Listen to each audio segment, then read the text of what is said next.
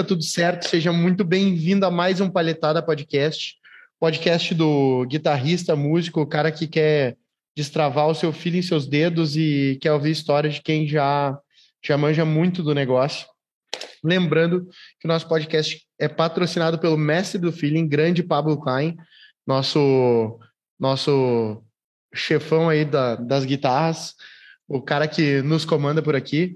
Também somos patrocinados por Palheta Chutes, MF Custom Pedals, não, e... MF Mode Custom Pedals, Caros Pedalboards, camisetas La Roca e muita força de vontade. Vamos embora para cima. Como é que tá, Leozinho, beleza? Fala, gurizada. Começando mesmo palhetada. Uma voz um pouco, assim, ó, mais um, sedutora, né? Estou com dor de garganta, bateu frio aqui no sul do estado, do país. E aí, tamo é. aí, né? Né, Pablo? Não, é não é?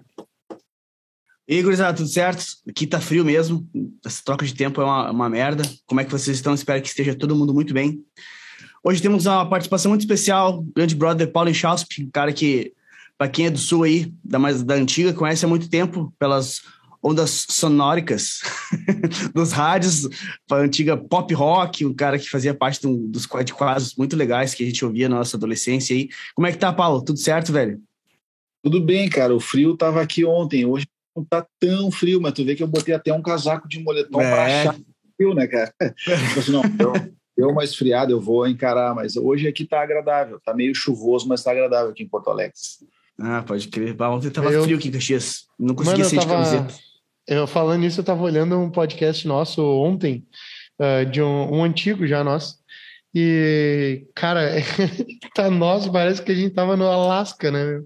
Uns casacão gigante gravando. É, é inacreditável a variação de temperatura que a gente tem, né? Ah, sim. Ô, mano, Total, e agora, aí eu pergunto para ti, Pablo, também, porque, cara, eu não, já, já que eu puxei esse assunto, e sempre foi uma dúvida que eu tive, a variação de temperatura nossa aqui ferra muito a guita ou não? Não, não é que ferra, velho, mas, uh, mas acaba que quando tem essa troca muito brusca, assim, o... eu não sou mestre nessa parada de luteria, tá? Mas uhum. pelo que eu, do, do pouco que eu entendo, a madeira trabalha, né, de acordo com, com a temperatura muito, né? Então, às vezes pode ocorrer da, da afinação tá diferente, consideravelmente, dependendo da troca de temperatura, assim, como é que tá guardado o case e tudo mais. Mas eu realmente não tenho muita expertise nessa parada. Tu manja dessa parte de lixeria bem, ô, ô Paulo? Eu tô que nem eu, que só sabe trocar as cordas e o mal e Cara, então, Não, tu sabe que eu, eu, eu fui obrigado a aprender, assim, porque é, eu, eu só não manjo muito da parte elétrica por preguiça. Assim, uhum. tipo, eu tenho preguiça de instalar captador, né? Daí eu, eu, eu peço para instalar, assim, mas eu vi uma história muito legal quando eu dei uma workshop para Fender Brasil aqui em Porto Alegre, na, na Open Stage. Foi uma história muito legal porque eu conheci na época o Silvio, que é um cara que ele é da Fender Brasil aqui. E de por que, que a gente pagava, por exemplo, mais barato para uma Fender determinada e para outras não, né? E a explicação tem a ver com o que vocês estão falando, assim, tipo, Imagina uma árvore, tá? A madeira do chão até o meio, ela é um tipo de madeira, é uma madeira que ela vai trabalhar durante os anos. E a madeira, mais ou menos do meio para cima, ela não trabalha mais.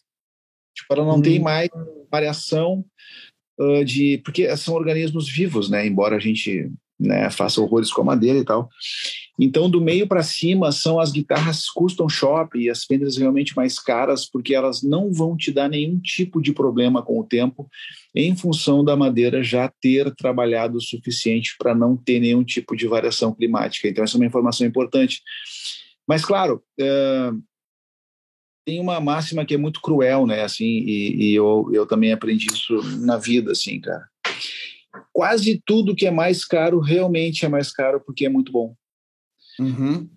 Então, tu pega, por exemplo, uma Gibson Les Paul, né? Uma Gibson Les Paul, uma R9, sei lá, eu, essa guitarra custa em média 40 mil reais. É, Sim. Ela não vai te dar problema, né? É.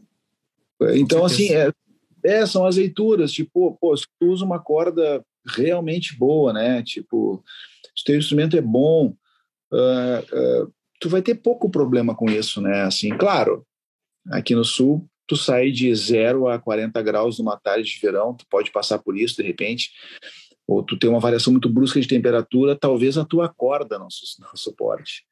Sim. Mas se o instrumento é um instrumento já com uma certa idade, ele, ele vai ficar na boa, cara. Ele não vai, não vai trabalhar, não. Interessante essa parada que falou da, da, árvore. Eu não sabia que, que as custom shop uh, tinha definição uh, de escolha de madeira em função do, do pedaço da, da árvore. Eu achava que eram determinadas árvores, sabe? Esta é. árvore aqui é mais não, antiga também, ou tem, sabe? Também, também mas assim, é essencialmente a, a, parte da árvore que não vai trabalhar mais, que é do meio para cima, né? Segundo os caras da Fender. A parte de cima é mais curada, deve Porque é, ela também ser, deve ter ser. menos contato com a troca de temperatura do solo, né? E aí ela fica mais seca. É, exatamente. Ela vai, ela vai, ela vai. É é essa palavra mesmo, cara, é curada. Tipo, ela fica pronta, né? Ela não vai ter uma variação né, de, de, de, de, de movimento, né? Porque cara, o instrumento verde, né?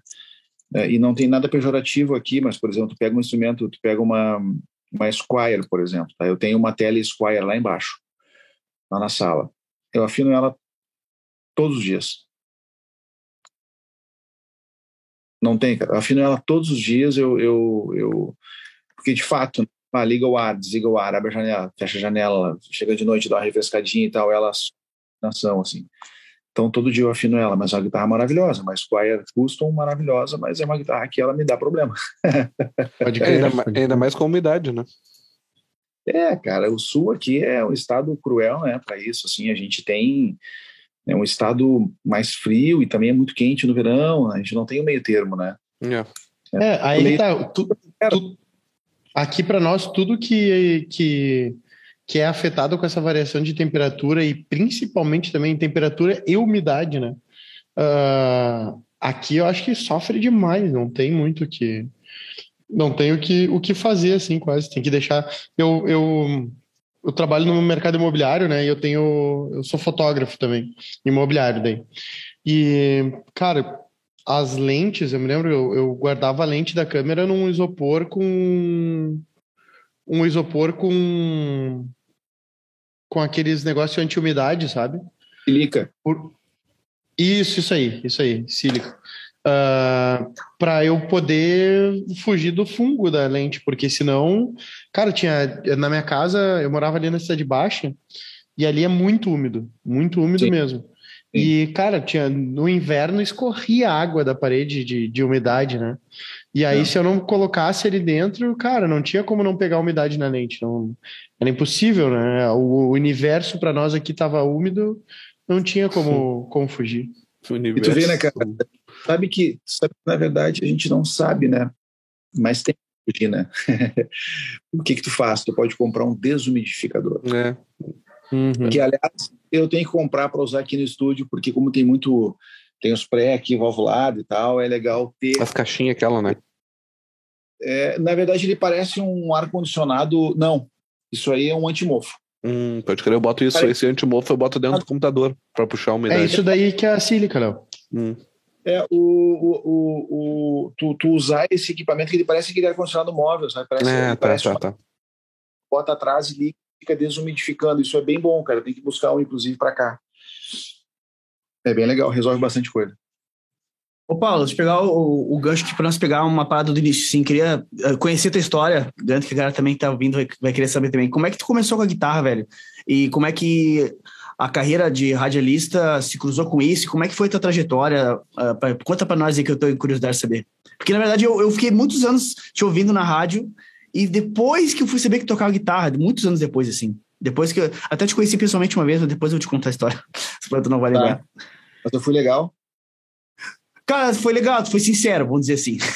Aí, meu, toca mal. Eu, eu, eu, pago, eu, pago, caro por ser sincero, tá, cara? Eu pago bem caro, assim. É um preço não, mas eu não, paga... eu não fiquei eu não fiquei puto contigo nem nada, cara. Tu foi sincerão, assim, de, na boena, assim. Se tivesse sido pau no cu, teria, eu te falaria na, na boa aqui, seria é, engraçado. Porque, porque, cara, assim, é muito engraçado como a gente muda de comportamento, mas eu vou responder a pergunta da seguinte maneira.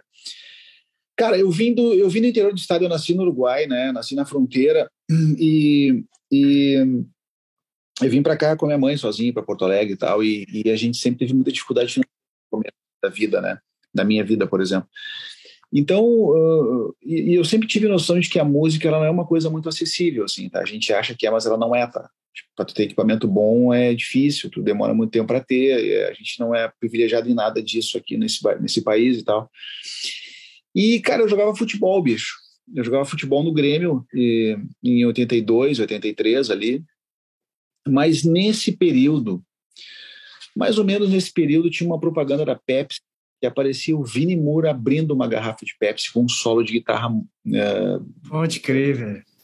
Um solo shred, assim. Sim, sim. Anos 80 total, né? É, e aí no meu aniversário, uh, a minha avó, cara, que era a minha avó, ela era professora, né? E ela tocava piano muito bem, assim. Ela tocava piano muito bem, ela não sabia nenhuma nota. Ela sabia só ler partitura. Tipo, tu chegava com uma pauta para qualquer pauta, assim, tu botava na frente dela, ela olhava e saía tocando. E detalhe, cara, que eu também fui descobrir depois, ela tocava tipo sete compassos na frente. Ela ali saía tocando, ela tava tocando, ela tava lendo sete na frente sempre. Nossa, que bizarro é, isso, cara. É, é, porque ela aprendeu numa situação assim, ela morava em Bagé e ela apanhava para tocar piano. Né, com palmatória, sabe? Sim, ah, apanhava, sim. apanhava. É, apanhava literalmente. É, é porque é, era bonito, né? Tu tocar piano para as visitas. Uh, então as visitas chegavam, tu tava lá fazendo cocô, teu pai vinha, vai lá tocar piano para as visitas. E tu tem que ir lá tocar piano para as visitas, entendeu? E tocar bem. Não é Sim. tocar e dizer, ah, me lembro dessa parte, não, te vira, tu. Ah, tu não te lembra? Então tá, quando as visitas forem embora, a gente. Então ela apanhava. Então ela, ela desenvolveu essa, essa, essa maneira de tocar piano uh, não musicalmente falando, né? Assim, uma, uma coisa mecânica, né? E aí eu, um dia eu cheguei para ela e falei, eu não tive pai, tá, cara? Assim, meu pai não, não apareceu na minha vida. E um dia eu falei para ela assim, ah, eu tô jogando futebol. Dela me chamou assim, meu filho, a avó vai te ajudar na vida, tá? Não joga futebol. Futebol é uma coisa para quem não pensa. Isso ela falando, tá? Essas palavras dela. Futebol é para quem não, não consegue fazer alguma coisa mais aprimorada, assim, mais relevante para as pessoas. Cara, olha só, meu. E tá, né? Aí eu lembro que eu estava na semana do meu aniversário, que é dia 16 de março, inclusive, essa semana agora. E aí eu estava deitado assim na sala, no colo dela, e aparece essa propaganda, e ela me fez a pergunta: o que quer ganhar de aniversário? E eu olhei, cara, eu nem sei porque eu falei isso, cara. Assim, eu falei, ah, quero ganhar uma guitarra. E dormi.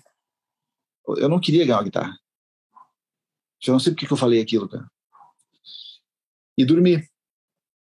E no dia do meu aniversário, ela me chamou, me levou na casa dela e tal, e, e eu cheguei no. Ela falou: eu tenho, eu tenho um presente para ti e tal. E eu pensei que era uma chuteira, né, cara? Uma pola, sei lá, camiseta do Grêmio, sei lá o que, que ela me dá de presente de aniversário. E eu cheguei, tinha um case assim em cima da cama, que eu não sabia nem o que, que era um case, né, cara? Sim. Eu, eu fiquei olhando para aquilo assim, tipo. Aí tocou a música do Tubarão, sabe? Tão, dan, dan, dan, dan, dan, é, aí, aí, tu pensou, assim, aí tu pensou, caraca, minha avó me comprou uma espingarda. É, assim, cara. Ela abriu, tinha uma Stratocaster Sonelli, que era uma marca que eu nem sei de onde é que era aquela marca, cara, mas ela era uma guitarra que pertenceu a um sobrinho dela do outro lado da família que tinha uma banda em Porto Alegre de jazz, jazz, jazz chamada Hálito de Funcho, o Renan. E ele reformou essa guitarra, ela pediu para ele, ele, ele reformou a guitarra, botou captação nova e tal, e me deu a guitarra de presente. E era um case rígido mesmo, um estojo mesmo. Era um, era um hard case horroroso, sim, mas ele funcionava, né? Pode crer. E aí eu peguei aquela guitarra na mão e eu não sabia se eu agradecia ou se eu perguntava por quê, porque eu realmente não sabia, porque ela, ela, ela gravou aquilo e eu não gravei que eu tinha pedido uma guitarra de presente. Uhum. E aí eu fiquei sem saber o que fazer, cara, assim, tipo... Uh, não sabia o que ia fazer aquilo ali, né? Aí eu me obriguei a ouvir. Eu sempre gostei muito de música, assim, tá? Eu sempre gostei de música porque minha mãe ouvia muita música em casa mas por outros motivos. Assim, a mãe ouvia Agnaldo Timóteo, Agnaldo Raiol, Alcion, Bete Carvalho, né, Benito de Paula. E, e o primeiro compacto que eu ganhei, que era do, uma música de cada lado, era do Elvis Presley. Na verdade, minto. O primeiro compacto que eu ganhei foi do sítio do Pica-Pau Amarelo. Depois eu ganhei do Elvis Presley. E, cara, eu comecei a ouvir música e tentar. Eu não sabia que se afinava a guitarra, não sabia nada, né, cara? Eu peguei a guitarra e comecei a tentar tocar as coisas que eu ouvia, né? E, obviamente, eu não conseguia, né, cara? Porque. Ah, aí eu conheci um cara, velho. Eu, eu fui, no, eu fui num boteco, assim, buscar alguma coisa, que eu não lembro o que, que era, para minha mãe. E tinha um cara sentado no canto com um violão, assim. Daí eu olhei, um cara da minha idade. Eu falei, meu bato, tu sabe tocar? Dele, sei. Tu me ensina? Dele, ah, ensino. Mas tem violão? Eu falei, tem uma guitarra. Deu, cara, tem uma guitarra? Uhum. Eu tenho uma guitarra. O cara, bah, me leva lá pra ver. Daí eu vi o cara na minha casa o cara nunca mais saiu da minha casa. O cara me ensinou horrores de coisas. Assim. O cara tinha um puto ouvido e ele já conhecia o Van Halen e eu não. Uhum. Aí é que fudeu geral, né? Porque daí eu ouvi o Van... foi a primeira coisa que eu ouvi foi o Van Halen nesse âmbito guitarrístico, assim. Ah, já é um choque de cara, né? Cara, e aí eu achei que eu nunca ia conseguir, assim, tocar. Eu queria tocar que nem o Van Halen, né? Claro, tipo, certeza. Não, né? E, e, esse cara, ele sabia tirar umas coisas assim de ouvido, cara, porque eu tô falando de 83, velho. Que, cara, era impossível tu. Cara, tu nunca tinha visto, a gente não sabia o que era aquilo ali, né, cara? A gente via a capa do disco, né, velho? Sim, sim.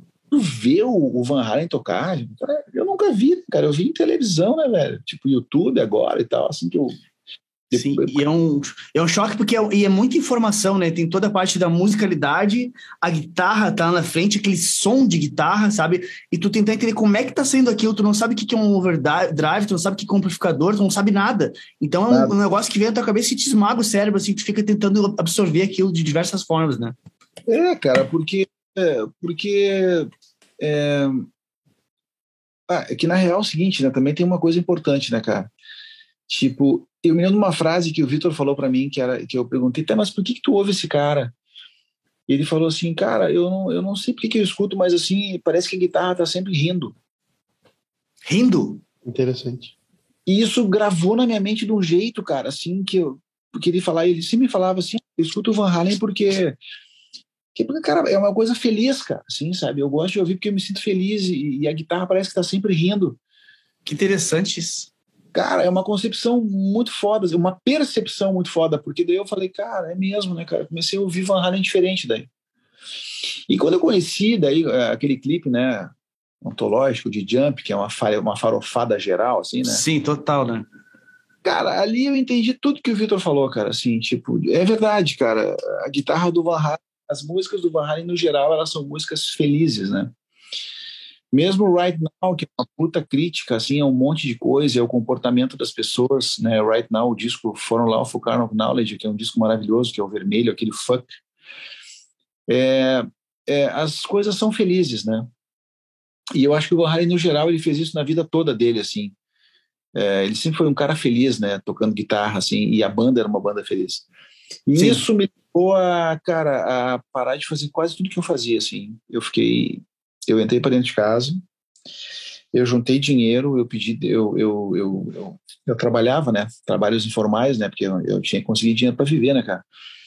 E eu peguei tudo que eu tinha e comprei um Martin Sons de quatro canais horroroso, com uma caixa com dois falantes de oito, doze, nós falamos, então, assim. E um pedal, cara, que tinha na época, que ele era um pedal de Huawei, tinha uma sirene, velho. Era um sound, um pedal vermelho. Ficava, ficava, ficava assim, ó. Era ridículo aquilo, cara. Mas era o que tinha, né? e, é, era, era. Cara, e tu tentando tirar o som do Van Halen com a guitarra assim, na verdade, é o negócio mais triste da face da terra, assim, né? É, imagino. E não dava, né? Daí eu comprei um pedal Baltner, que era um overdrive azul, cara, assim, que ele, ele parecia uma buzina de caminhão, sabe? Tu tocava o Mi e fazia assim, ó. Ah, ah. Era horrível. E assim foi, cara. Somando era uma buzina, uma sirene. Era uma buzina. Ser feito do cara. E o que, que era o Auá, bem, cara. Sim, sim, sim, sim.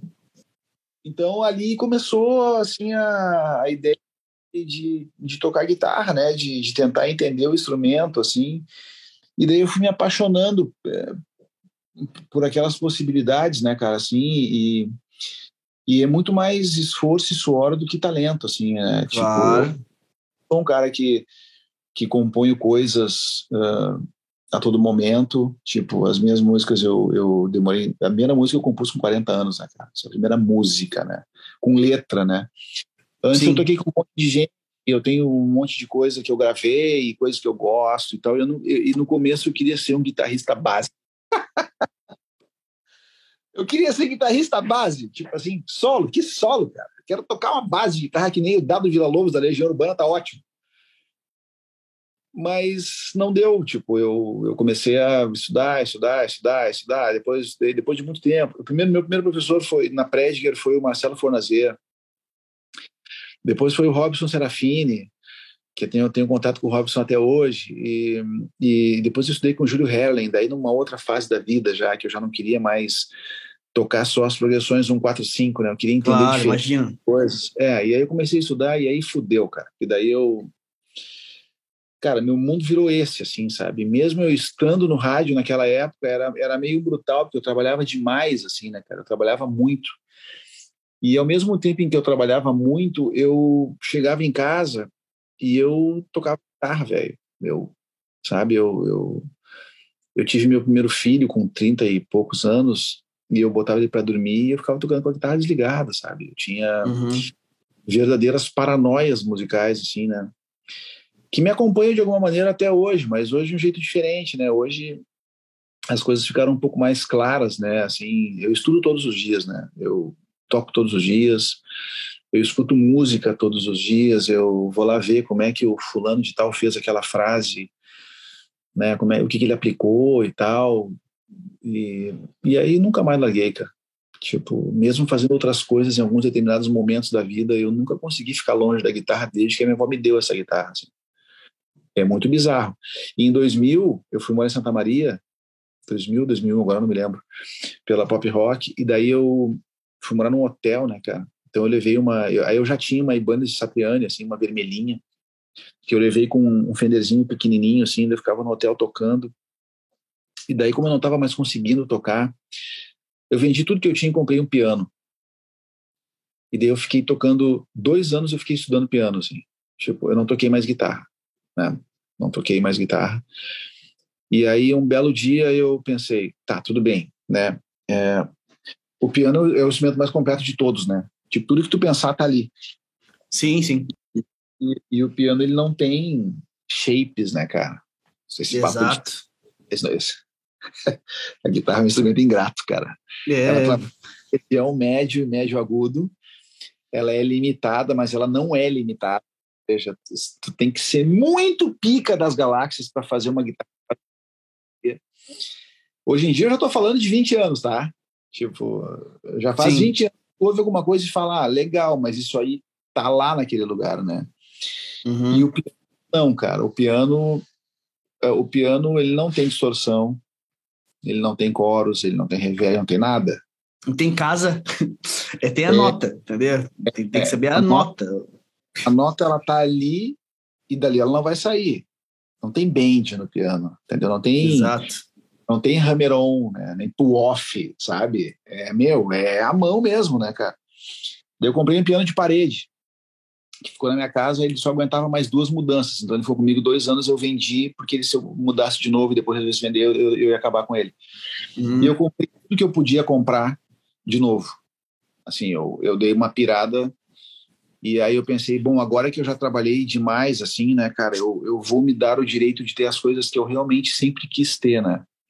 Nossa. E, e que eu acho que é um direito que todo ser humano tem que se dar em algum determinado momento da vida.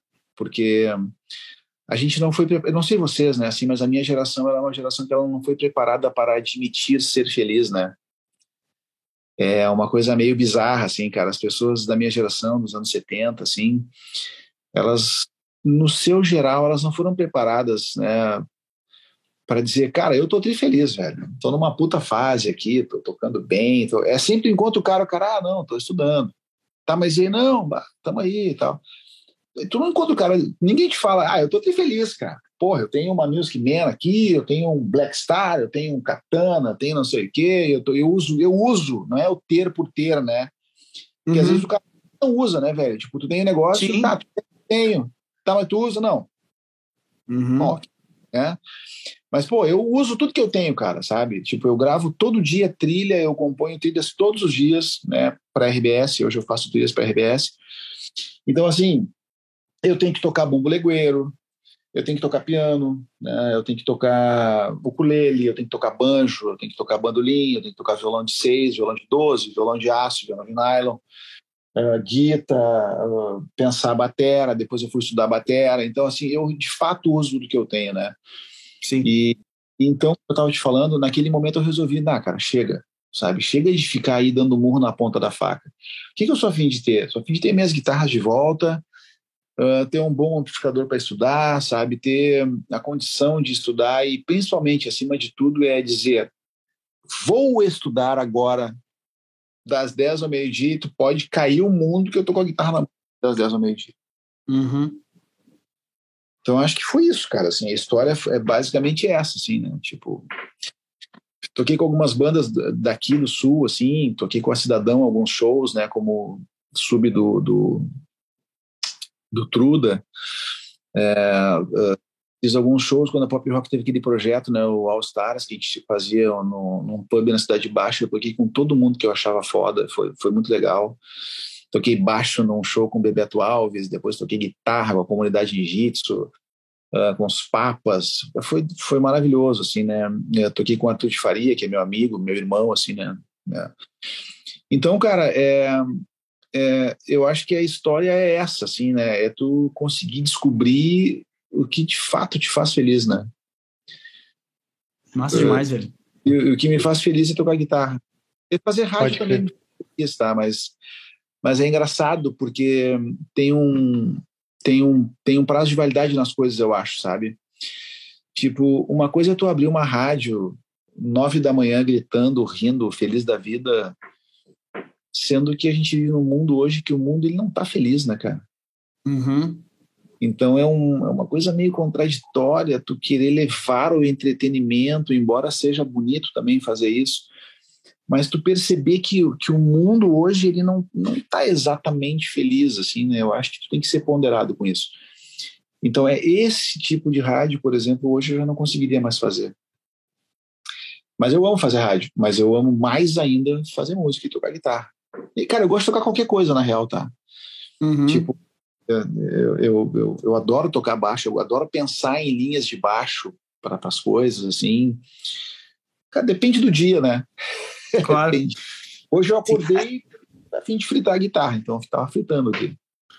É, isso é comum para quem trabalha com produção, que nem tu, assim, tu tá, tá acostumado a lidar com arranjo de tudo que é tipo, acaba que desperta, né, esse interesse, esse gosto, né, por tudo que é coisa diferente dentro da, da, da música, assim. Então, é, acredito que, ainda mais para ti que trabalha todo dia com isso, fazendo trilha, é muito comum, né, porque às vezes tu te inspira com uma coisa nova, né, tu, ah, brilhou aqui um arranjo novo aqui, e aquilo te deixa inspirado, e aquilo passa a ter mais apreço para aquele instrumento, de repente, e aquilo faz tu despertar mais vontade, e, e, uma coisa vai levando a outra, né, então é, é muito interessante essa, essa parada de trabalhar com trilha por isso também, né, porque te desperta muito esse esse gosto por, por, pelos instrumentos em si, né? Tu sai um pouco daquela caixinha do instrumento principal, vamos dizer assim, que tu aprendeu, né?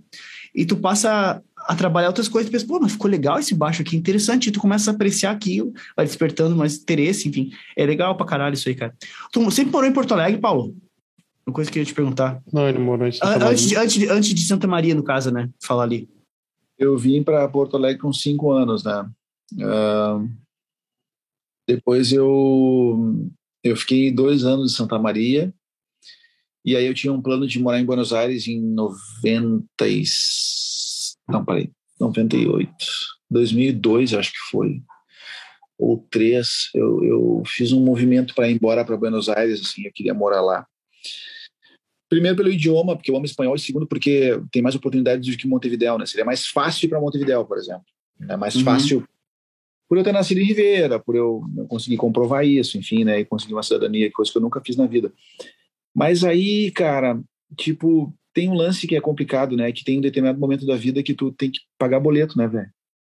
E, e aí tu tem que fazer alguma coisa que seja rentável, né, e, e o rádio o rádio é uma, era né, uma coisa rentável, assim, era legal fazer rádio, porque a gente ganhava bem, né, na Pop Rock, era uma rádio que pagava bem a gente, assim, pelo nosso trabalho prazeroso fazer aquilo, então eu acabei não indo. Eu sempre fiquei aqui em Porto Alegre e, mesmo. E, e é isso, assim. E, e como é que tu foi parar na pop rock? Tem, du tem duas coisas que eu quero saber. Uma, como é que tu foi parar na pop rock? E outra, quando é que tu desistiu de jogar futebol daí realmente para para entrar tô... de cabeça para tocar isso? É, então pelo futebol, uh, qual foi cara? Eu eu treinava no, na categoria 70, né? No Grêmio, ali no Olímpico, junto com o Assis, o irmão do uhum. Ronaldinho. Ah, sim. Que era mais novo do que eu, mas ele já jogava futebol numa categoria acima, porque ele realmente era um cara fora da curva, assim, né? E eu era goleiro no Grêmio, cara. Vê bem, uhum. era goleiro e eu não tinha estatura de goleiro. Então era um esforço uh, hercúleo para mim jogar num uhum. gol oficial, né? Pode crer. Sendo mais baixo, assim, eu tinha que pular muito mais, né, cara? Sim. E, e eu lembro que eu fui fazer um teste, porque, cara, um brother meu, o Alexandre Salazar, chegou e falou: Meu, abriu vaga no Grêmio lá, ele tava jogando zagueiro no Grêmio vamos lá. E eu falei, bah, mas tu acha? Vamos lá, cara, tu tá jogando bem e tal, não sei o quê. Daí eu fui, né? Cheguei lá no Grêmio. Bah, levei uma chuteirinha, assim, né? Uma luvinha trivarziana, né? Na época, porque não tinha grana para comprar os negócios, né, cara? E aí cara me olhou assim, qual a tua posição? Eu falei, eu jogo no gol. O cara ficou me olhando assim, mas desse tamanho aí? Eu falei, é. que merda isso. Acabou, o cara já acabou comigo antes de entrar em campo, né? Bah, tá louco? Você é sem noção nenhuma o cara falar um negócio desse, né? Que é... Mas a tá louco. ela, ela continua sem noção, tá? bah. Aí eu fui fazer um teste e, e, cara, deixei o coração embaixo da trave, assim, tipo, peguei tudo, tudo, até pênalti eu peguei, assim, o cara, eu, aí eu terminei, terminou o treino, o cara pitou, me chamou, assim, mas tu vai ter que fazer um trabalho físico, né? Porque tu é muito magro, né? Tu é muito pequeno para ser goleiro. Quer fazer? E eu falei, ah, eu quero, né, cara?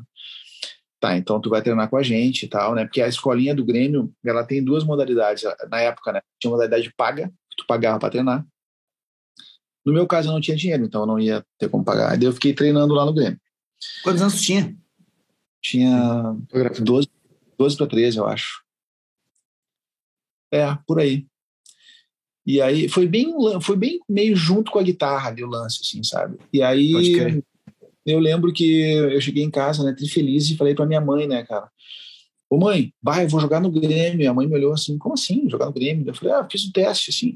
E aí, cara, quando eu tinha 13 anos, eu andava na rua uh, sozinho, assim, tá? Eu ia pro centro sozinho, foi tudo sozinho, cara. Tipo, eu, eu não dizia nem pra mim onde é que eu ia. Só ia, sabe? tô indo, ô mãe, tô indo, porque, cara, não tinha pai, tu entendeu? Assim, então eu, eu era meio herói da casa, saca? É, cara, trabalhava numa padaria, tu entendeu? Manhã cedo, então a mãe levava eu na padaria para eu ganhar um dinheirinho ali para ajudar na casa. Então eu era meio independente, assim, né, cara? Daí eu cheguei, comecei a treinar no Grêmio, e aí tinha na época um campeonato que era em Mar del Plata, que era uma espécie de, de copinha, assim, sabe, do, do, dos uhum. times, e o Grêmio jogava esse, esse, esse campeonato. E aí eu me lembro que o era o seu Machado e o Vieira, cara, o cara da base, o cara que treinava a gente, seu Vieira. O Vieira chegou e falou assim: Ó, oh, Guri, vou te dar aqui uma autorização, tu leva para casa. Só que essa, parada aqui é o seguinte: nós, é, nessa, nessa época, tu ficava na casa de outros atletas. Tu viajava e ficava na casa de atletas de outro clube. Tu, tu, tu, tu, tu pagava para ficar na casa dos caras, né? Para comer e tal, e para dormir. E era uma quantia que eu não tinha. Então aí eu, eu me lembro que eu, ele me deu uma autorização assim. E eu cheguei em casa com a autorização, minha mãe leu e falou a seguinte frase: Nem pensar. Não vou te soltar para Mar del Plata, mas, mas, mas tu é o único filho homem que eu tenho, não vai. E eu não fui. E ali foi a primeira grande decepção da vida, assim, né, cara? Tipo, a pessoa que eu mais amava acabou de tolir o que eu mais gostava de fazer no primeiro momento, né? Que era jogar bola, né? E foi, foi duro, cara, assim, porque eu fui devolver a autorização e o Silveira falou, mas como é que tu não vai, cara? Tu tem que ir, velho. Pô, tu tá treinando bem, tá jogando bem, tua mãe não quer, quer que eu vá lá falar com ela? Eu falei, cara, nem perde teu tempo, porque ela não vai deixar. E aí não fui, né? Então aí, aí digamos que acabou o futebol. Com relação a pop rock, foi maluco, porque eu estava tocando na praia em Florianópolis, uma banda cover, tocando baixo na banda cover. E aí abri o vestibular e, pô, né? Tava na hora de resolver um pouco a vida. Eu vim fazer comunicação, passei no vestibular e entrei para a faculdade. E mas eu não tinha dinheiro para pagar a faculdade. Eu entrei para a faculdade, foi mais uma prova intelectual para eu saber que eu conseguia do que propriamente ficar na faculdade, porque era muito caro, né, cara? E, e eu sempre, ah, eu continuo achando que o, que o ensino ele é caro para todo mundo. Os caras falam, ah, mas a universidade federal, cara, para tu estudar numa URGS, tu, tu não pode trabalhar. É. Uhum. Não, é paulada mesmo. Porque não tem horário, cara, sabe? Tipo, Sim. Aí entrei na, na Ubra, minha avó falou, não, vou pagar para ti um, o primeiro semestre, minha avó que me deu a guitarra. E aí tinha um estúdio de áudio furioso, assim, né? Que, que era comandado pelo batera do Impacto, João Blattner. E aí eu fui trabalhar nesse estúdio, cara, da Ubra, e nisso, e a, e a Pop Rock era Felusp, né? Ah, sim, eu lembro. Pode crer. Que tocava a demo da minha banda, né, cara? Tipo, porra, já tinha uma banda, né, cara? Aí um dia eu fui fazer uma matéria de, porque eu queria. Aí quando eu entrei para a faculdade, eu falei, tá, eu vou fazer um programa de cultura, né, cara? Falar de música, né, velho? E aí fiz um, aí fui entrevistar o Fetter. O Fetter recente tinha ido para Felus, que tinha virado pop rock. Uhum. E ele já me conhecia da Atlântida, porque eu ia lá levar as demos da minha banda para ele. Uhum. É porque o cara ia direto na rádio, né? Falar com os loucos com, com a fitinha cassete, né? Tem, cara, tem uma, história, tem uma história muito boa que depois eu preciso contar para vocês que eu levei a demo da minha banda, uma banda de hard rock, velho. É, tipo Bon Jovi, assim, a gente era cabeludo, metido a bonito, mas a gente tocava bem, cara. A banda era boa, assim. Sim. Mas, tu viu que tem o Mas ali, né? O preconceito. Tava, a gente estudava e tal, e a banda era, era uma banda, bah, cara, sons eram harmonias lindas, né? Pra época, pra gente. Sim. E eu cheguei em Ipanema com a fitinha e encontrei o Mauro Borba, que não sabia quem eu era, né, cara? Daí o Mauro Borba veio e falei, bah, cara, eu tenho a fita da minha banda aqui. Aí o Mauro, assim, na, naquela velocidade que ele é peculiar, porque o Mauro é um cara super calmo, né? Aí o Mauro me olhou assim, qual é o som, assim? Eu falei, cara, é hard rock. Daí eu, eu falei, não, é rock arena. Eu falei pro Mauro Borba. Rock ah, é arena. Um rock, é um rock meio arena, assim. Daí o Mauro falou assim para mim, cara, então nem deixa a fita cassete, porque a Ipanema não toca isso aí. Ah, cara, foi que nem tu jogar um balde de água gelada numa churrasqueira, né? Sim, imagina só. Total. Aí eu fui na Atlântida. Daí o Fetter me recebeu lá e falou: Ó, oh, senta aí. Aí ouviu, aí, cara, assim, assim, cara, senta aí, meu. Aí, aí uma salinha, assim, a salinha cabia eu e ele. Se fosse pensar, trocar de ideia, tinha que sair da sala, a sala bem pequena, assim. Uhum. Ele, ele botou a cassete no deck e falou assim: Ah, ah, que legal, meu, meio Van Halen, meio Bon Jovi, né? Eu falei, exatamente. Quem é que produziu? Eu falei, o Duca, o Lendecker dele. Ah, quem é o guitarrista? Eu falei, sou eu. Vou tocar. Assim, cara. E eu. Sério? e ele, vou tocar. O nome da banda era Da Vinci. E tocou, cara. Na Atlântida, assim, tocou. Tocava na Atlântida. Mas aí eu, eu, na pop, aí eu cheguei na Feluz, que já era pop rock, daí cheguei no Fetra Fetra. Ah, o que eu tô fazendo aqui, cara? Eu falei, ah, então eu faço faculdade aqui dele, sério? Eu falei, sim, faço comunicação aqui. E eu já tinha, eu era cabeludão, né, cara? Eu tava com cabelo mais curto, assim tal. Daí ele, ah, legal, cara. Daí todo dia na semana ia lá gravar um negócio com ele. E um dia ele falou para mim, tu nunca pensou em fazer rádio? Falei, não. Dele, mas então pensa. Tá, né? Daí eu vi que abriu uma vaga na Pop Rock para estágio. Daí eu ia, sempre falava com o Arthur de Faria sobre Fito Paz, que eu sou fãzaço, assim, né, cara? E acabou que pintou a vaga e eu fui fazer e fiquei, cara. Fiquei 15 anos. Foi uma loucura, assim. Foram 15 anos de muita intensidade, desespero e alegria. que louco, né? Massa, cara, o, o Feder, assim, do pouco que do pouco que eu vejo, às vezes, a galera falando, assim, uh, ele é um uh, ele é um cara meio fora da curva, né, sobre a visão das coisas que ele porque é interessante, ele, pô, olhou para ti, pensou, nunca pensou em fazer rádio, tu foi lá, foi e, cara, funcionou para tua vida o negócio, sabe? Uh, e eu, às vezes eu vejo que o Fetter tem várias pessoas, é uma coisa em comum entre todo mundo que que esteve, né, junto do Fetter em programas, eles falam, cara, o Fetter foi lá e e ele pegou e me disse, oh, mano, faz isso daqui. E aí ele e, e, a galera vai lá e desponta com aquilo que ele. Com aquele. Com uma coisinha que ele falou, assim, né? Eu não sei se tu tem essa visão sobre o Fetter ou não. Ah, cara, eu percebo eu que ele que... tem suas qualidades e seus defeitos, mas isso é uma parada em comum que eu noto, assim, sabe? Quando... A qualidade e defeitos todos nós temos, né? Assim, eu é, acho como que... todo mundo, como qualquer um, né? Eu acho, eu acho que ele é um cara. É... Primeiro, acho que ele é um cara privilegiado, né? Porque ele, ele tem um talento monstruoso, assim, né? Para fazer rádio. E fazer rádio está diretamente ligado ao teu poder de indução, persuasão, né? Quanto mais por a tua persuasão, é, melhor tu é como comunicador, assim. É, é, como a minha mulher, por exemplo, tá? Minha mulher, a Cris Silva, né? né a Cris Silva do Posso Entrar e tal. Ela tem um dom que é dela, que é o... Se ela te disser assim, ó, se, ela, se tu botar ela num programa de TV e ela disser a seguinte frase, ou a seguinte manchete. Hoje pela manhã, o Papa foi visto correndo de sunga rosa no parcão, tu vai acreditar nela. Entendi. Sabe? Isso é um negócio, cara, que tu não aprende a fazer isso. Isso tu tem ou tu não tem. É um negócio que é um poder de persuasão e de, de credibilidade. Ele é indiscutível, sabe? E, e eu acho que o Alexandre tem isso. Ele tem essa coisa de ele fala as coisas e, e as coisas que ele fala a galera compra a ideia, porque ele, ele é, é, é essa, esse é o poder dele, né?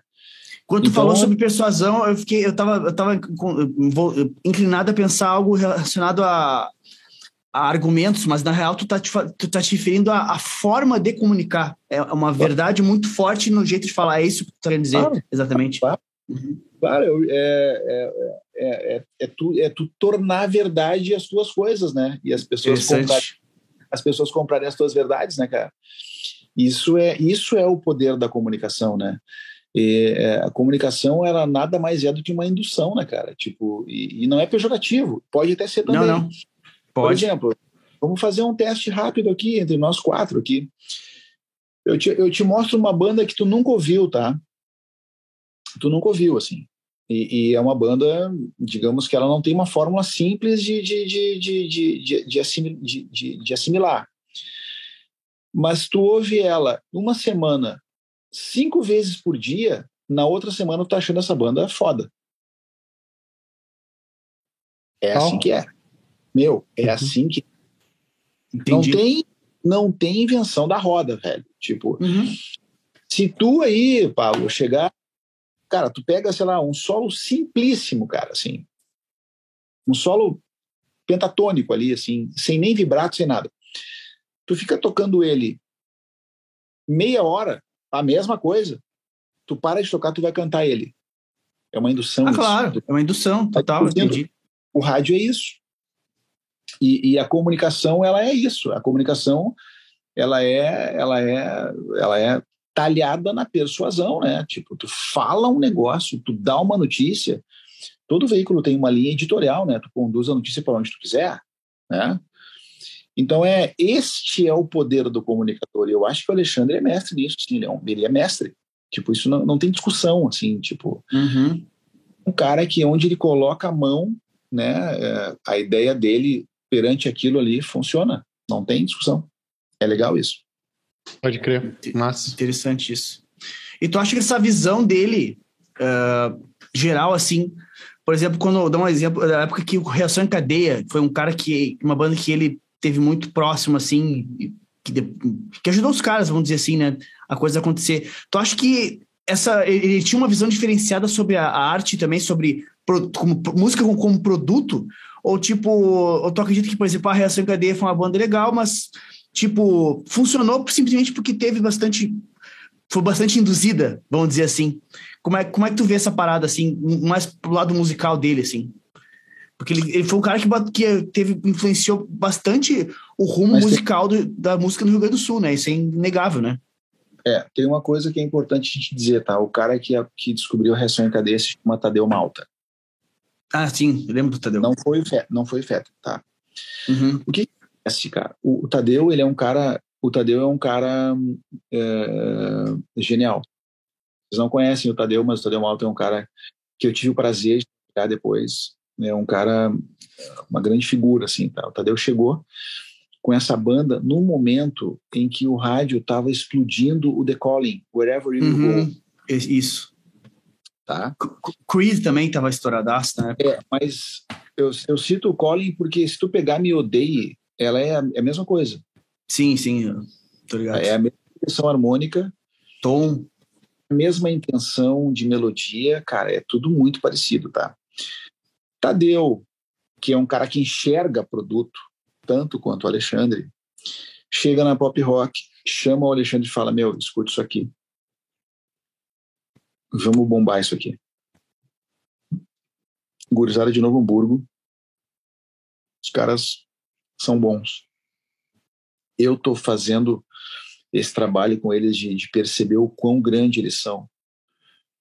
E aí, como o Alexandre era o programador e diretor artístico da Pop Rock, ele abriu essa essa condição e tocou os caras, e explodiu os caras, entendeu? Sim. Mas o cara que enxergou isso primeiro foi o Tadeu. E aí, claro, né, aí explode, daí vem gravadora, aí já vem o cara da gravadora, daí já vem um monte de gente, aí, cara, daí vira jogador de futebol, né, cara? Aí tá todo mundo em cima. Uhum. E tinha um programa nessa época que era o Conexão RS, que era um programa que tocava só banda gaúcha. Sim. Eu não enxerguei a reação em cadeia. Tipo, o Tadeu me mostrou, eu falei, tá, não, legal, mas a gente tem o Decolling. Ele falou, tá, mas a gente não tem a reação.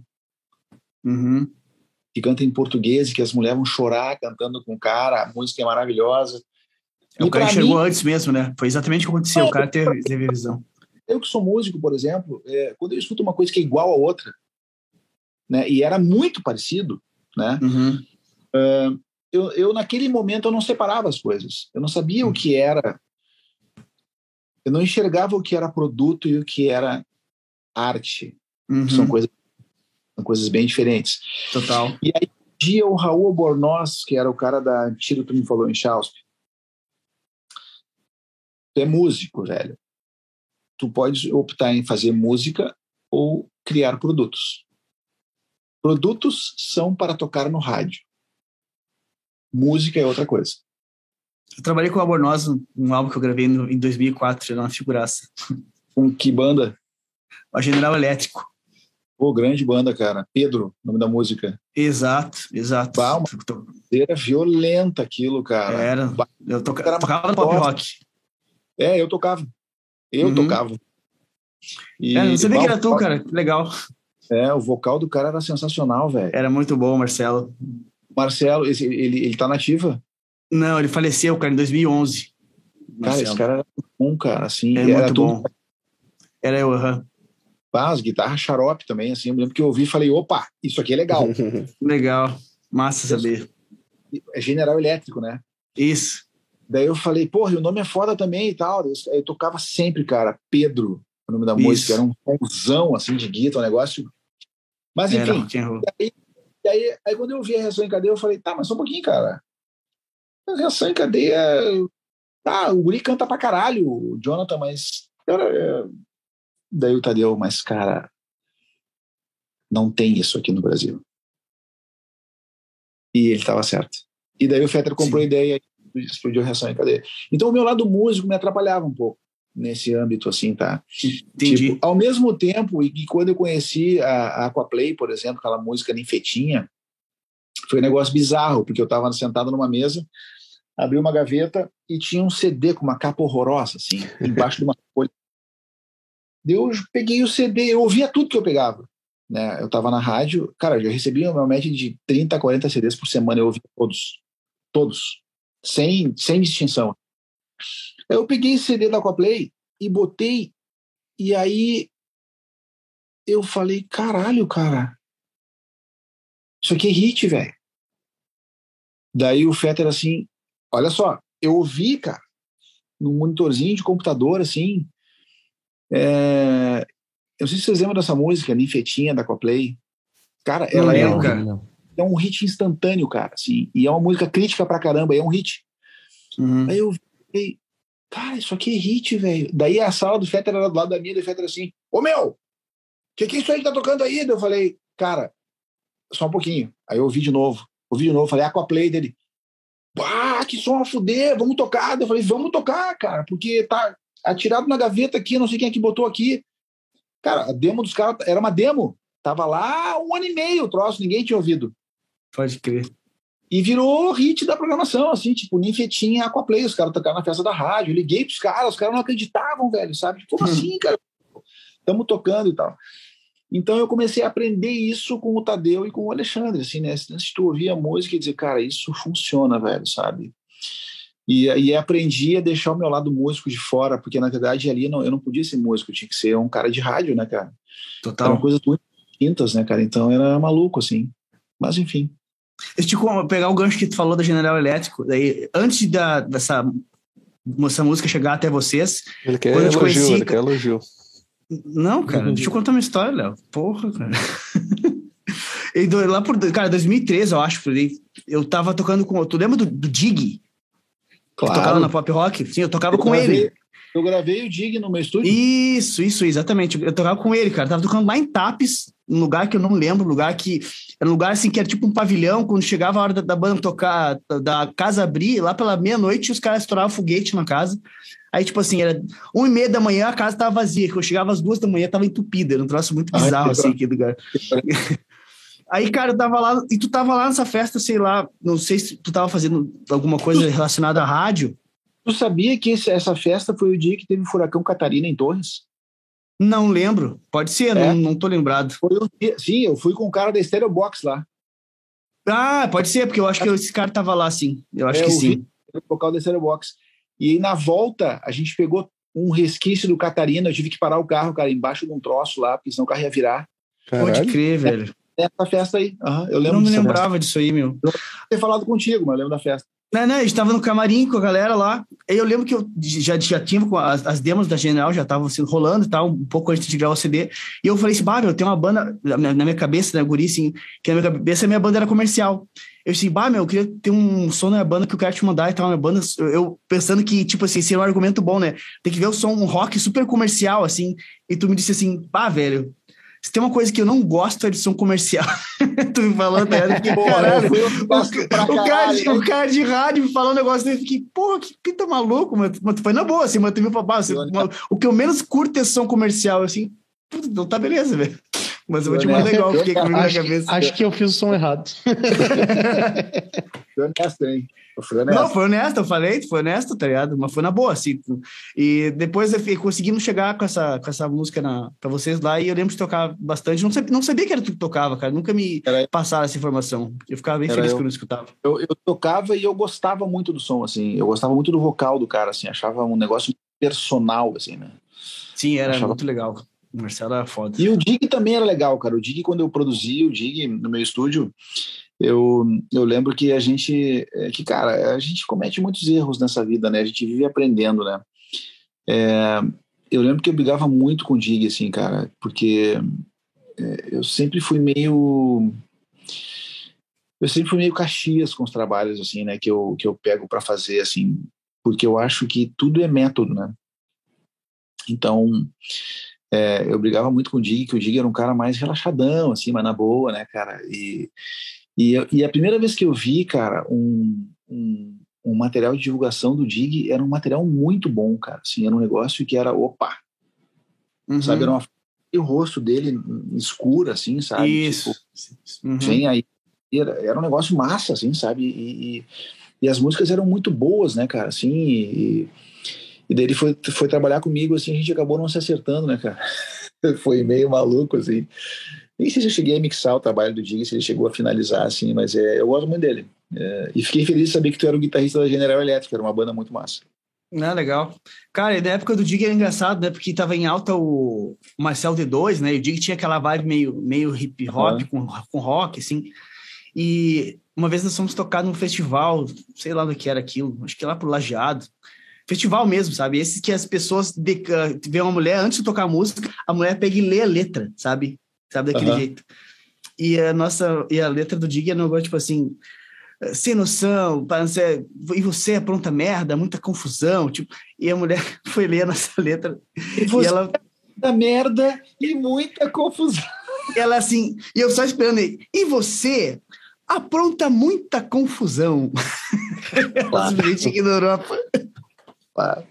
Eu vou, cara, que doideira, né, velho? Essas coisas de festival. Né? Mas era divertido, cara. Nossa, toquei, toquei pra caralho com o Diga, assim. Toquei uns dois anos com ele.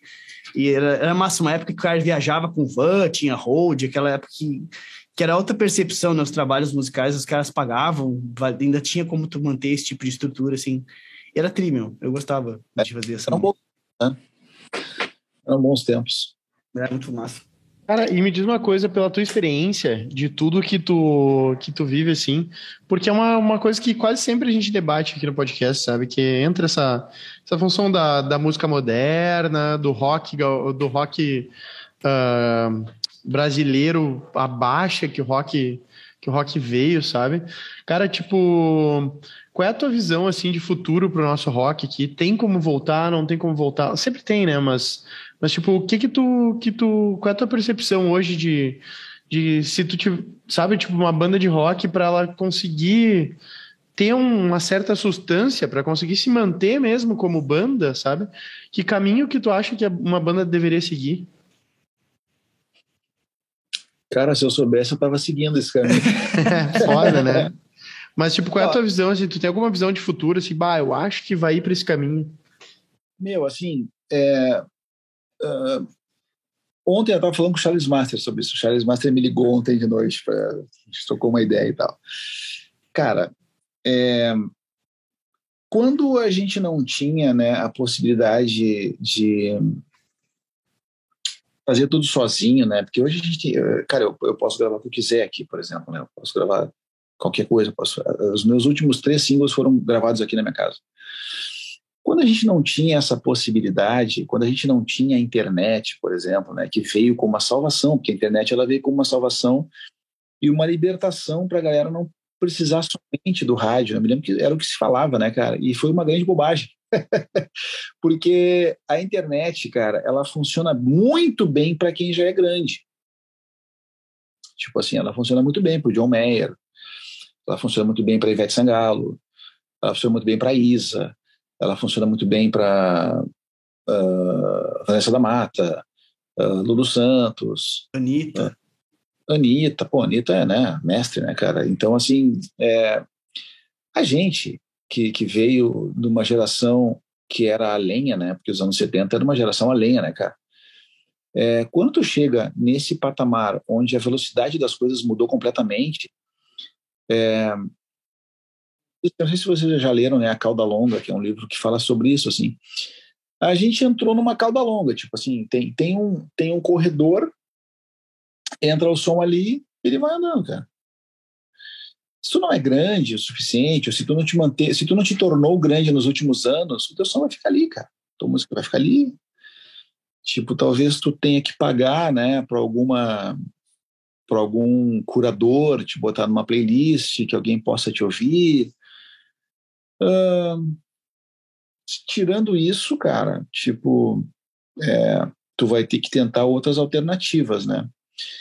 E quais são as alternativas, né? Saindo de dois anos e meio quase de uma pandemia que eu fui tocar depois de dois anos sábado agora num palco de verdade fazer. Eu não sabia mais o que era isso, cara. Tipo, é, o que que tu pode fazer efetivamente, né? No meu singelo e simplíssimo ponto de vista, assim, é, cara, é continuar tentando tocar em lugares onde as pessoas de fato consigam chegar para te ver tocar.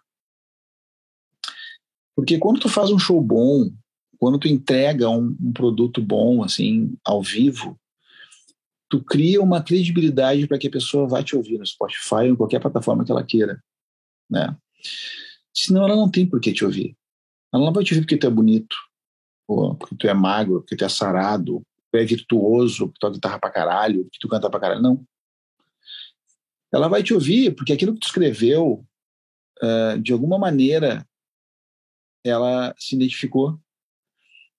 Ela acha que aquilo tem a ver com a vida dela, né? Uh, e, e, é isso que faz funcionar, cara. Sempre que eu estou assistindo aquele, aquele documentário é, Boa Onda, eu acho que é, com a Ivete, no HBO, e ela, na pandemia, ela alocou, cara, um sítio no interior de, sei lá onde é que é aquilo, velho. E montou um estúdio foda. Assim, tudo que vocês possam imaginar tem. tá? Sim, imagina. Levou uma super banda e o que, que ela fez, cara? Ela compôs músicas e chamou pessoas para cantar com essas músicas. E aí ontem eu vi o um episódio de uma menina, cara, do, nor, do, do, Nordeste, assim, Agnes. É uma, uma menina, assim, ela tem 18, eu acho. Que tem uma voz angelical, assim. E, e, ela, e aí o, o episódio é ela. A pessoa chega no, no, lugar e ela explicando para a pessoa como é que vai ser e tal. Cara, um bandão, um negócio maravilhoso, uma, uma banda furiosa, assim engenheiros maravilhosos gravando, e tá gravado na rua, sabe? Um palco na rua, com uma iluminação linda, assim. E ela fala isso, cara, assim, e ela foi muito certeira, tipo, cara, não adianta. Se aquilo que tu escreveu não bate em quem tu tá querendo atingir, não vai funcionar. Tu pode ir lá pagar um jabá para quem tu quiser, entrar num veículo grande, tocar pra caramba. Se aquilo não bater, não vai funcionar. Então, eu acredito que o único caminho né, real, assim, é primeiro tomar vacina, né? Total. Primeiro caminho. O segundo, cara, é tentar tocar. É tentar botar o trabalho na rua. Uh, para a galera que está começando, assim, o gás é sempre diferente, né? Tipo claro. assim, a galera que tá carrega pneu de trator nas costas e vai lá e faz o show. É, eu hoje, se eu tiver que sair de casa e carregar o Hot Road ali, eu já, tá, eu já levo o Blue Junior, sabe? É, tá ligado bem, bem como é que é. É, cara, porque, cara, o caminho para se conseguir, o que, que é, né? Êxito. É uma pergunta que o cara tem que se fazer, né? O que, que é, é. êxito? Daqui tu faz uma música lá que entra numa trilha de um filme, tu ganha uma puta grana e tu consegue te Porque, cara, não tem, né? Tu sabe, tu só consegue pensar bem na vida se tu não tá passando trabalho, né, velho? Sim. Tu consegue produzir artisticamente, com calma, se tu não tá em imensas dificuldades, né, cara? É loucura tu achar que um cara que não tá conseguindo comer vai fazer um troço foda. O cara até pode fazer, mas poderia ficar muito melhor. Né? Claro. Uhum. Tipo, tu tem que mentalmente estar bem. Tu tem que ter uma vida, no mínimo, digna para tu poder falar, não, tá, eu vou me sentar aqui e vou escrever sobre a atual situação do meu coração, com relacionamento, sei lá. Mas tu não pode querer que uma pessoa que tem dificuldades brutais consiga ir muito longe, né, cara? Tipo, e é o que a gente espera que as pessoas consigam sair das dificuldades, né, cara? Então eu acho que o caminho é, é tu tentar tocar, é tu tentar e, e, claro, e tem uma coisa maluca, né? Porque, tipo assim, para nossa geração, a internet, ela, ela, ela, ela até vai, assim, mas tu vê uma gurizada nova dominando bem isso, né? E aí tu vê as favelas com pessoas fazendo coisas maravilhosas, assim, cara, em dificuldades absurdas. É, e, e eu, eu te confesso que eu fico feliz, cara, assim, quando eu, eu vejo que eles estão conseguindo fazer, sabe? É, eu, eu fico, cara, esses dias eu, eu tava pensando sobre isso, assim, que alegria, cara, para o Brasil, para mim, assim, pelo menos, né? É eu saber que o Emicida conseguiu, cara. Entendo. Eu saber que o Criolo conseguiu, eu saber que a Isa conseguiu, sabe? Eu acho que são as pessoas mais importantes hoje para a gente, para todos nós. Porque é, enquanto a gente estava pensando, e eu não sei vocês, né? Mas de quando a gente estava pensando em como conseguir equipamentos, né? Eles estavam pensando em conseguir como viver. Claro, total. E, e, eles conseguiram, cara, assim, sabe? Tu, tu, tu vê o Emicida, ele é um cara... Eu adoro o Emicida, né? Eu gosto demais do Criolo e eu acho a Isa inacreditável, cara, assim, sabe?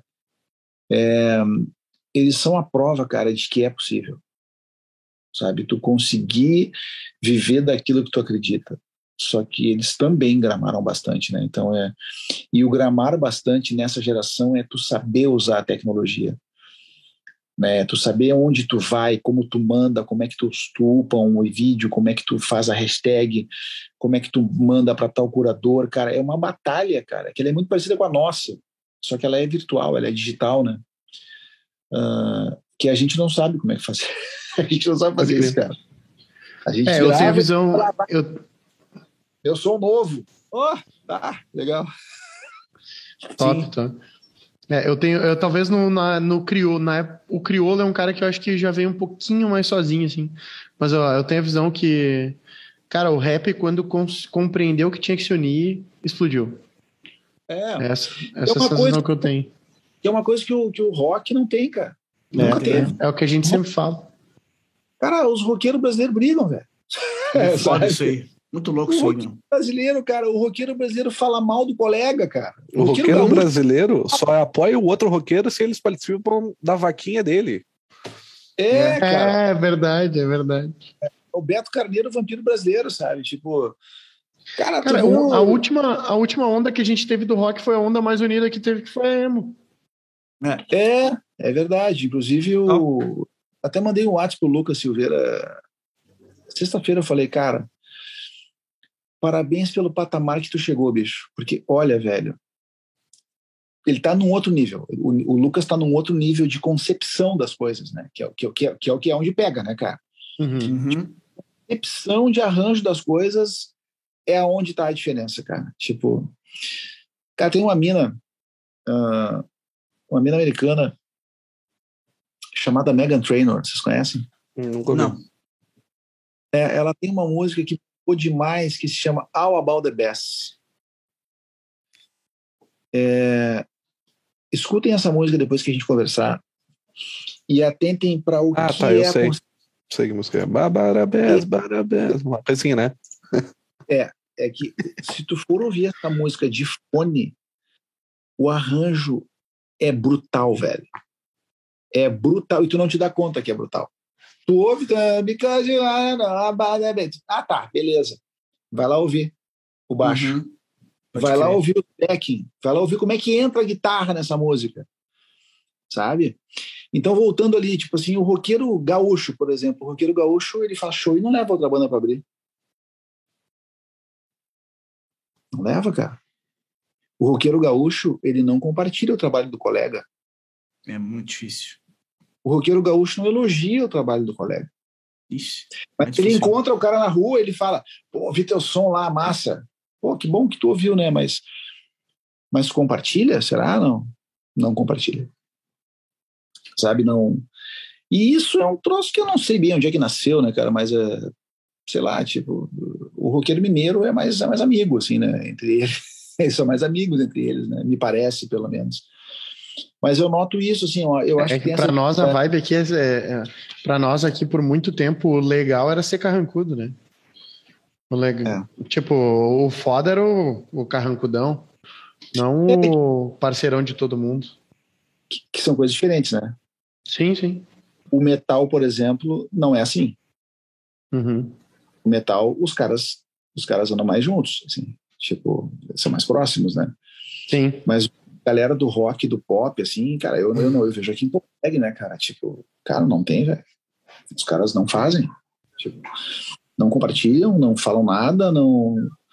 Eu vejo a galera postando, cara, músico mesmo, olha, velho, dois vão ali, comentam, talvez, pô, que massa, mas não compartilham também, sabe? E é uma, e é uma burrice, né, velho? Porque os caras não entendem que que música é cenário, né? Tipo, é uma maré, tá ligado? Que quando é tu levanta um, todo mundo vai junto, sabe? É, é, é o que foi, é o foi o emo, velho. Foi exatamente isso aí, tá ligado? É. Um movimento onde os caras estavam juntos, tu ouvia um, ou conhecia o outro, tu conhecia o outro, e, e aquilo ia subindo e todo mundo ia junto numa maré, tá ligado? Não, não uhum. existe um sozinho, tá ligado? É muito difícil, tá ligado?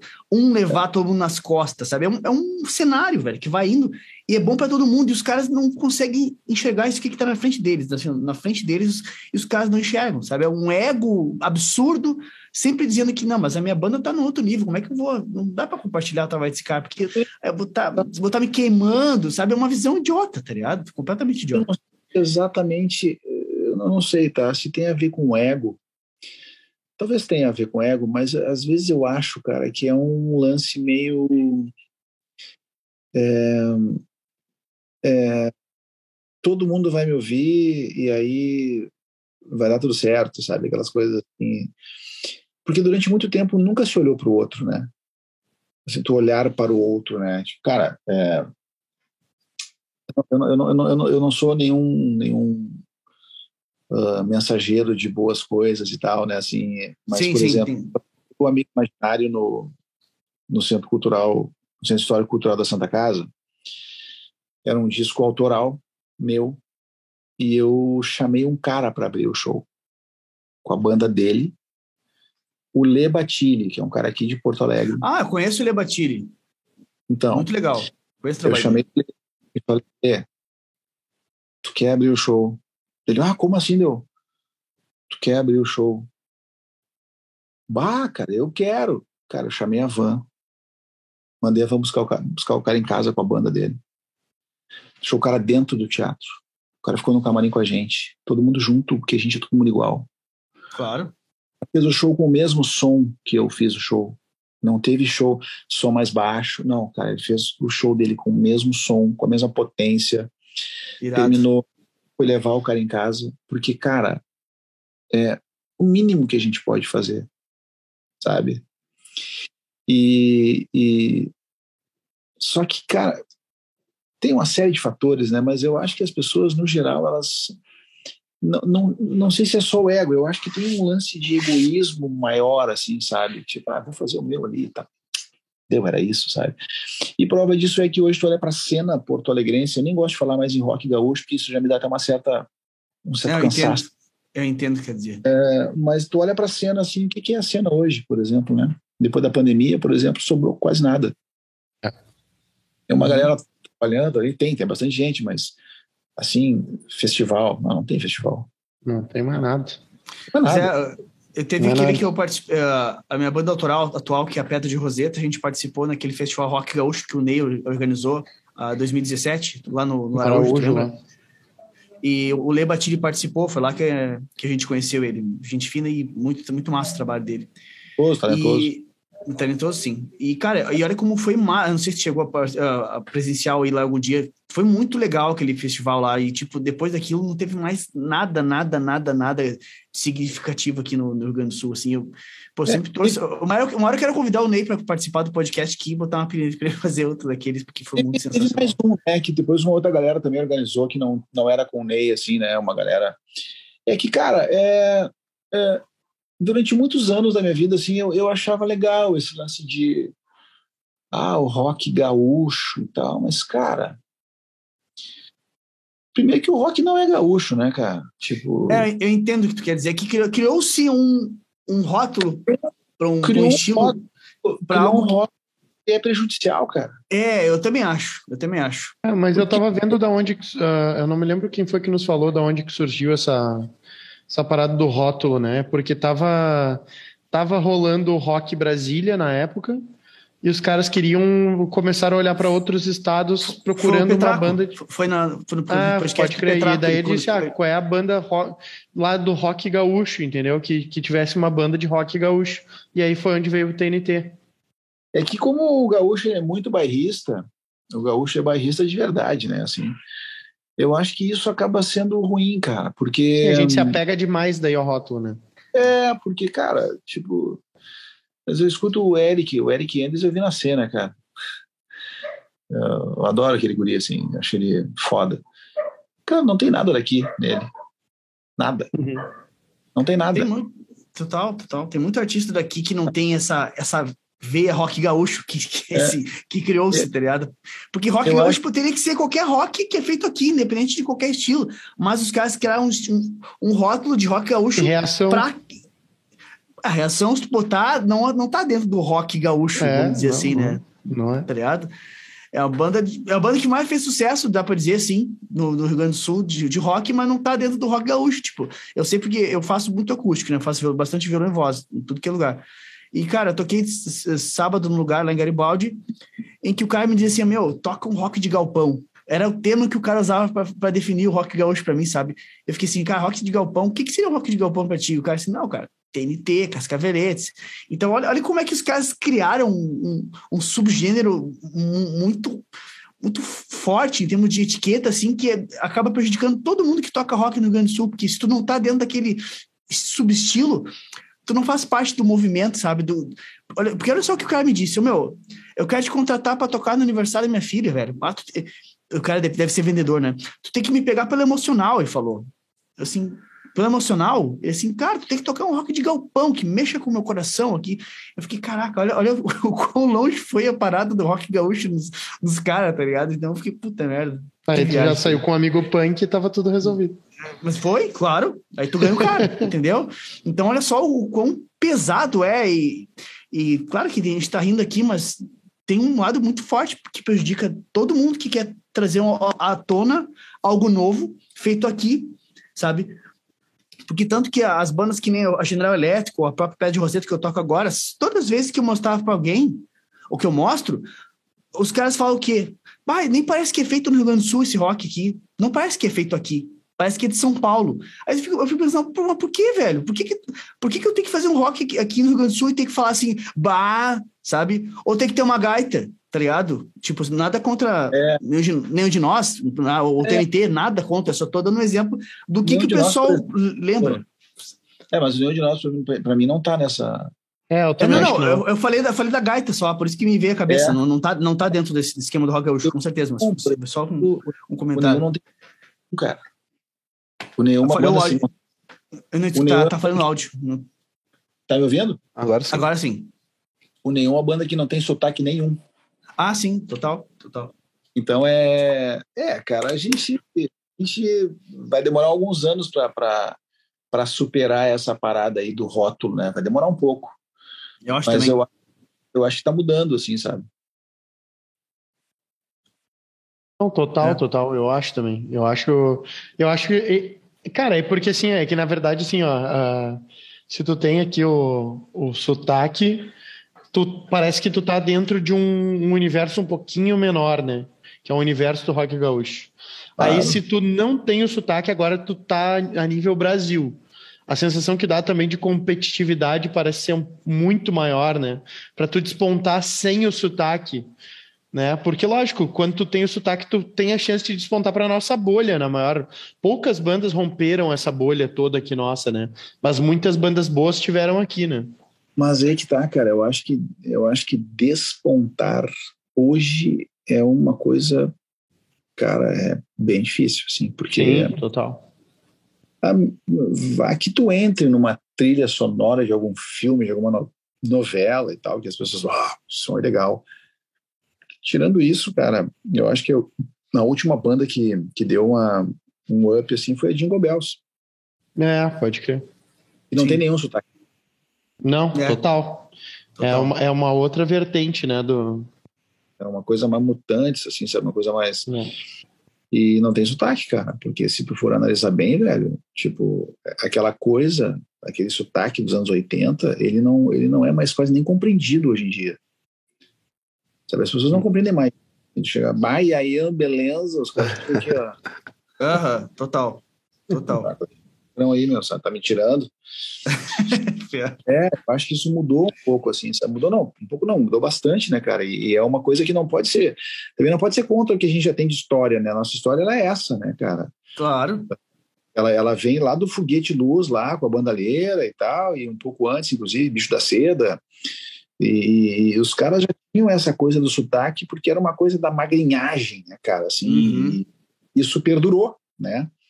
O Bonfim é muito responsável por isso, né, cara? O Bonfim, cara, chegava no Bonfim, vai aí, Angola, vai. gaúcho, é. Era assim, cara, sabe? Hoje já não é mais, mas era assim. Mas o, na bandalheira até o alemão não tem tanto sotaquezão nosso, né? Tu acha? Eu não acho que tenha tanto. O alemão tem pra caramba, cara. É, eu, acho eu não acho tanto. É que eu acho que quase dependendo, ele cantando, talvez não. Por exemplo, é, cantando com, eu não sinto. Com, com o Charles, o Charles já tem cantando mais do que o alemão, tá ligado? Tipo assim, é. eu não quero incomodação. É, mas eu sabe? O Charles, Charles é um grande expoente disso, né, cara? Sim.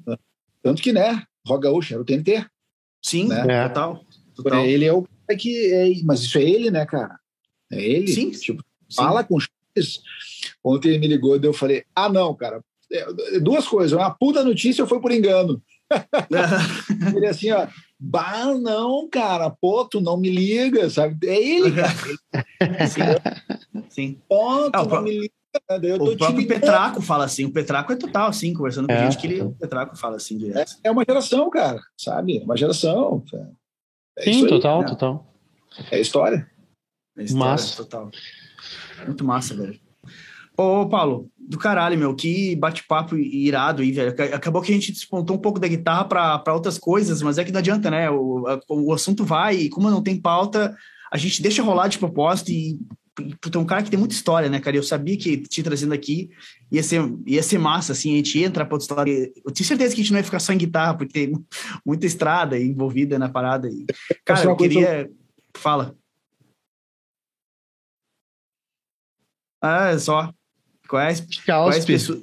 Quais Palheta Schultz. Azar, hein? É, ah, essa aqui é a Matra 2 milímetros. Dois, né? as minhas prediletas são 2 e 3 milímetros aqui também. Aqui, Opa, tem que co cobrar uma com o teu nome agora, hein? Ah, agora, agora, eu, agora eu vou ter que falar com a galera lá, porque ah, fiquei com, fiquei com ciúme. Palheta chutes disseminada no mercado do gaúcho. Santiago é figuraça. Essa aqui era mais é, a vibe do Falcon, essa aqui. Ó. O cara ah, mas essa aí, tá, essa aí tá escrita errado, não era Maurício? Do Falcon. Maurício. Maurício é, escreveram errado. Vai foder. Massa demais. É Ontem eu falei com o Santiago até, eu fiz um, fiz um, um vídeo de merchan para para para chutes ontem me bobeando e mandei para ele. Ele vai postar o vídeo, me adorou. Que figura. Massa demais. É muito bom, muito bom. Paulo, Paulo, assim, cara, queria te agradecer de coração por ter aceitado participar, foi muito massa. Obrigado pelo teu, pelo tá teu tempo aí. E espero que a gente possa fazer outras aqui para falar de guitarra e trocar uma ideia de forma geral, que tem um cara que tem bastante experiência aí como, como músico e tal, na noite também. Tipo, eu tava olhando os, os vídeos que tu postou essa semana tocando lá e muito massa os trabalhos que tu tá fazendo, assim. Então, é sempre massa estar tá em contato com pessoas que, que nem tu, assim, que que a gente tem uma paixão muito grande para a parada, que é uma coisa que eu gosto de, de, pessoalmente gosto de estar em contato com pessoas que têm uma paixão muito grande pela parada da música, da guitarra. Então, um cara que tem bastante know-how assim para passar para a galera e, e, eu já aprendi, por exemplo, nesse podcast também contigo. Então, obrigado de verdade por ter aceitado mais uma vez. Espero que a gente possa estar mais em contato a partir de agora e que vai ser muito legal. Prazer imenso. Contem comigo aí. Uh, escutem as músicas que eu tenho feito e tá tudo lindo. Deixa já teus arrobas aí pra galera te seguir os arrombas. É, Paulo Inchauspe no Instagram. Lá tá tudo. Spotify, alguma Spotify. coisa, YouTube? É só Inchauspe mesmo, né? Uhum. Então, aliás, eu, eu, o, último, o último lançamento é um single que, que é do cara que eu tava tocando, os dois últimos, do cara que eu toquei esse final de semana, que é o Dani Israel, que é um cara do Rio de Janeiro, que ele montou uma banda muito legal, cara. Uns caras que eu nem conhecia, assim, mas um bandão. E a gente fez. Cara, eu fiz um ensaio com os caras, assim. E, cara, quando tu toca com gente boa é mais fácil, né, cara? Ah, nossa. Total. Cara, fiz um ensaio com os caras, meu. Parecia que eu tocava com os caras há 10 anos, assim, tá, tá tudo certo. E o show foi lindo, assim, foi legal de fazer. Uma vibe mais behind the beat, assim, sabe? Tipo rock and roll mais arrastado, assim, mais stones, mas foi muito legal, foi muito divertido. Show de bola. Show de bola, meu, obrigadão eu... mesmo, valeu, valeu muito pelas histórias aí, por por nos permitir conhecer bastante da tua história aí.